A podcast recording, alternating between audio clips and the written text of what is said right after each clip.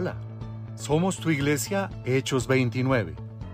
Bienvenidos a otro nuevo podcast. Prepara tu corazón para esta experiencia bíblica, una manera diferente y amena de conocer más de la Biblia. Escúchalo solo o acompañado, pero disfrútalo.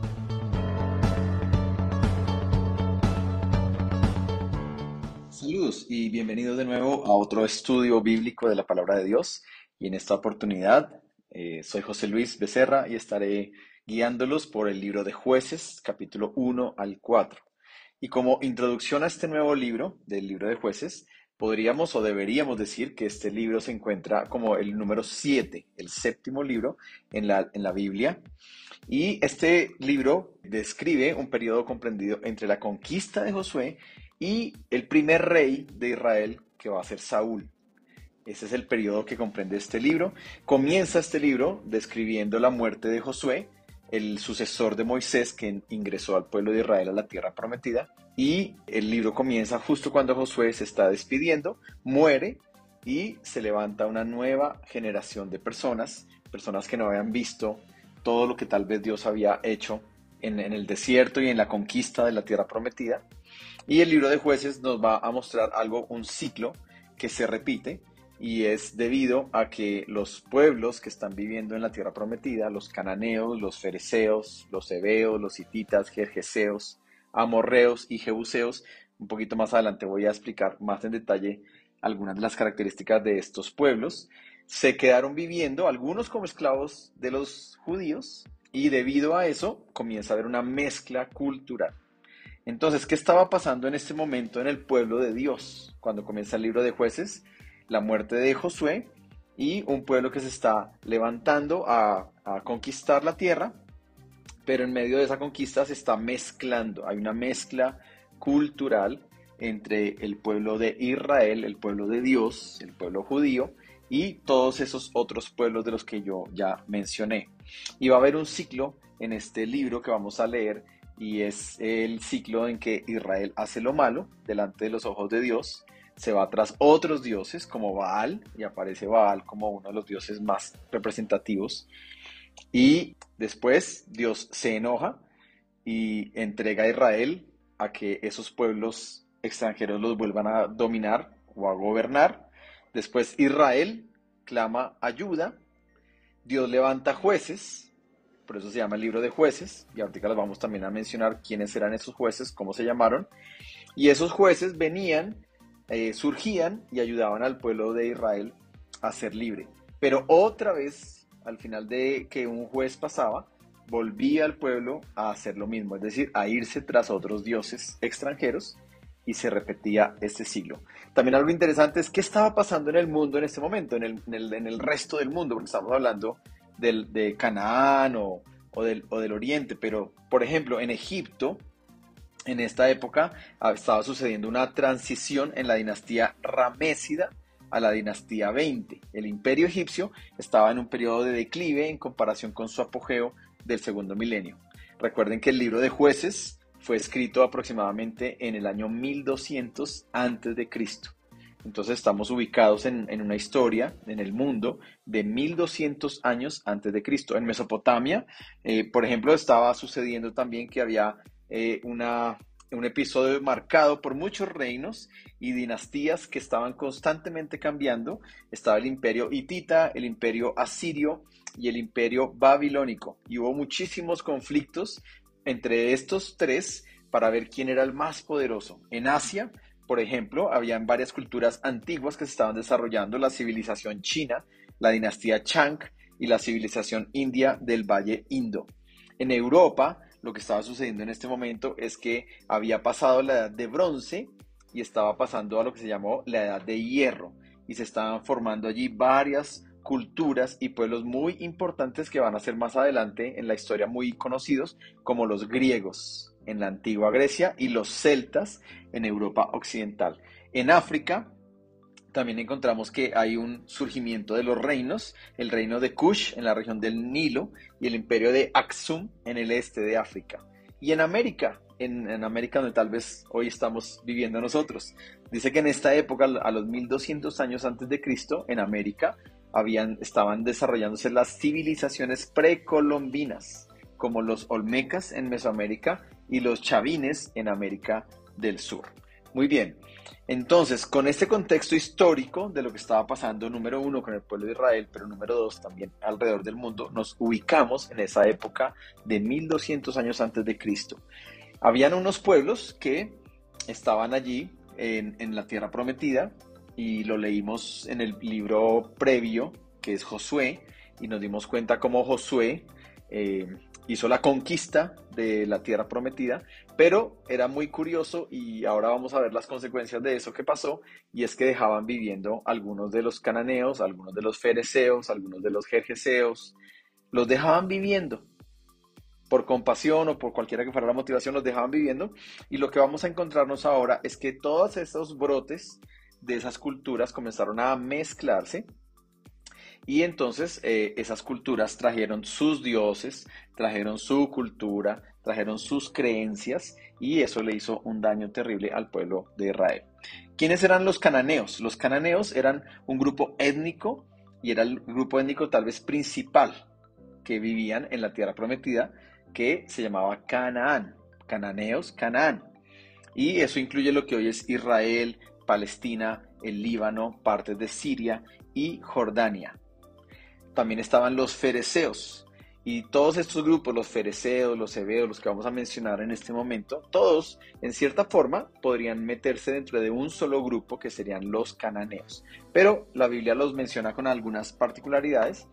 Así es que los fereceos eran un grupo que también vivían en la región de Canaán y a menudo se asociaban con los cananeos y se mencionaban en el contexto de las luchas y los conflictos de la región. Otro grupo importante eran los hititas. Y los hititas eran un pueblo muy antiguo que vivió en Anatolia, lo que hoy es Turquía, y aunque no eran originarios en Canaán, desempeñaron un papel importante en la región durante ciertos periodos. El imperio hitita fue uno de los poderes más significativos en el antiguo Oriente. También estaban los amorreos, y los amorreos estaban en la región circundante alrededor de todo lo que estaban los cananeos. Y también estaban los jebuseos. Y de los jebuseos, lo que quiero llamar la atención es que los jebuseos estaban en una ciudad que se llamaba Jebus. Por eso se les decía jebuseos. Pero interesante porque Jebus es lo que más tarde se va a convertir en Jerusalén. Jebus, jebuseos, pero más adelante se va a llamar Jerusalén. Y obviamente entendemos todos que Jerusalén es eh, la ciudad del rey David y más adelante vamos a encontrar también allí como una ciudad importante para Jesús.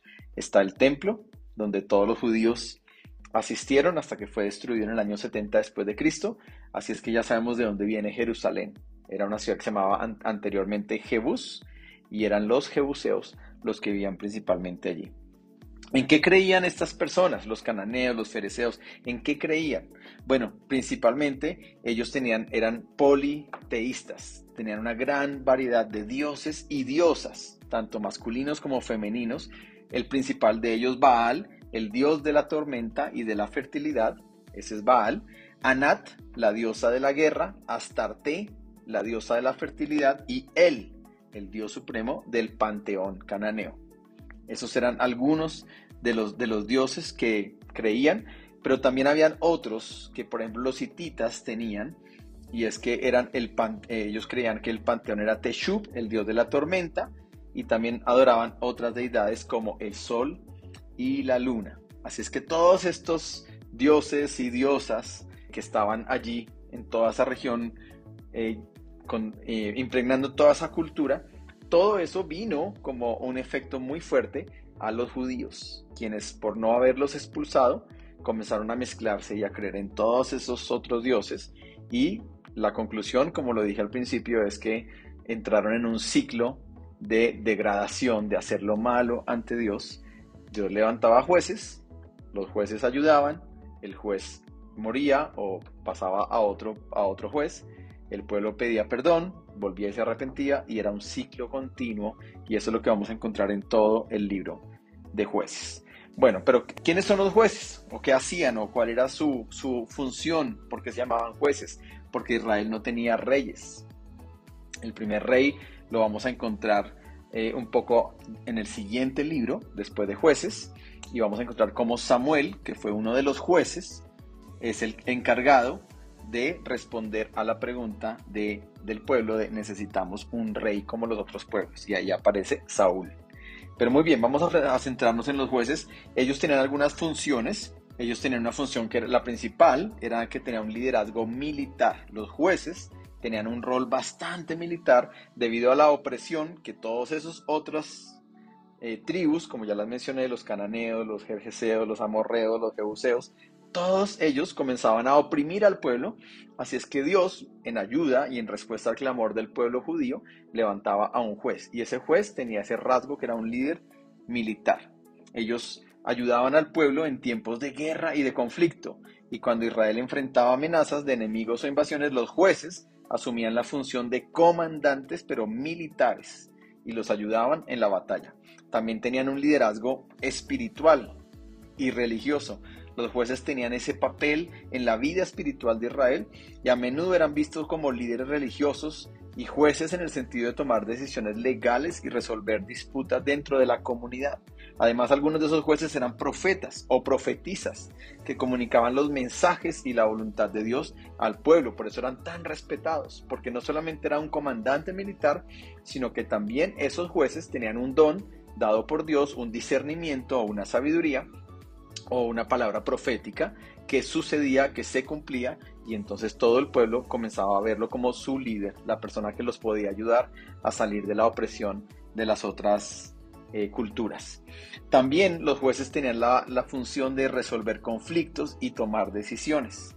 Esa era otra de las cosas que ellos hacían y ayudaban en la liberación de la opresión. En muchas ocasiones los jueces se levantaron en respuesta a la opresión extranjera o al dominio de enemigos que habían subyugado a Israel. Y su función principal era liberar al pueblo de Israel de esta opresión y restaurar la independencia y la seguridad del pueblo. Esa era otra de las funciones, pero la última y una de las más importantes es que los jueces hacían una conducción del arrepentimiento y la renovación espiritual.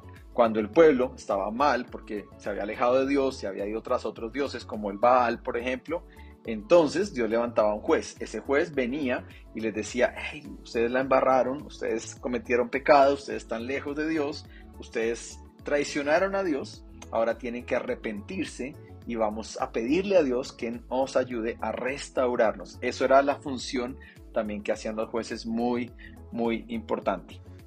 Dentro de esos jueces vamos a encontrar que se va a mencionar a Otoniel, a Ehud, Débora y Barak, a Gedeón, a Abimelech, a Tola y Jair, Jefté, Ibsán, Elón y Abdón, Sansón y por último Samuel. Y simplemente quiero mencionar dos en especial, y las demás historias las van a leer ustedes en el devocional, pero el primero, Débora. Y es interesante que Débora es una mujer.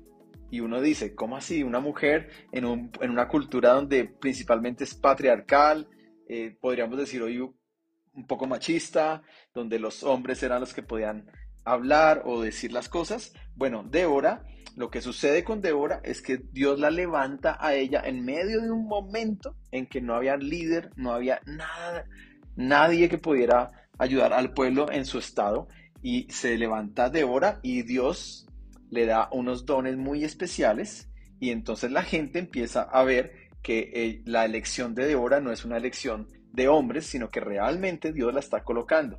Algo que es muy interesante es que Débora buscó el apoyo de Barak. ¿Quién era Barak? Barak era un líder militar. Entonces, esa combinación de estar Débora, una mujer, profetiza, es decir, alguien que está trayendo palabras de Dios directas al pueblo de arrepentimiento, pero también de cosas que podrían pasar, Débora se une a Barak y los dos comienzan a ser vistos por el pueblo como sus guías.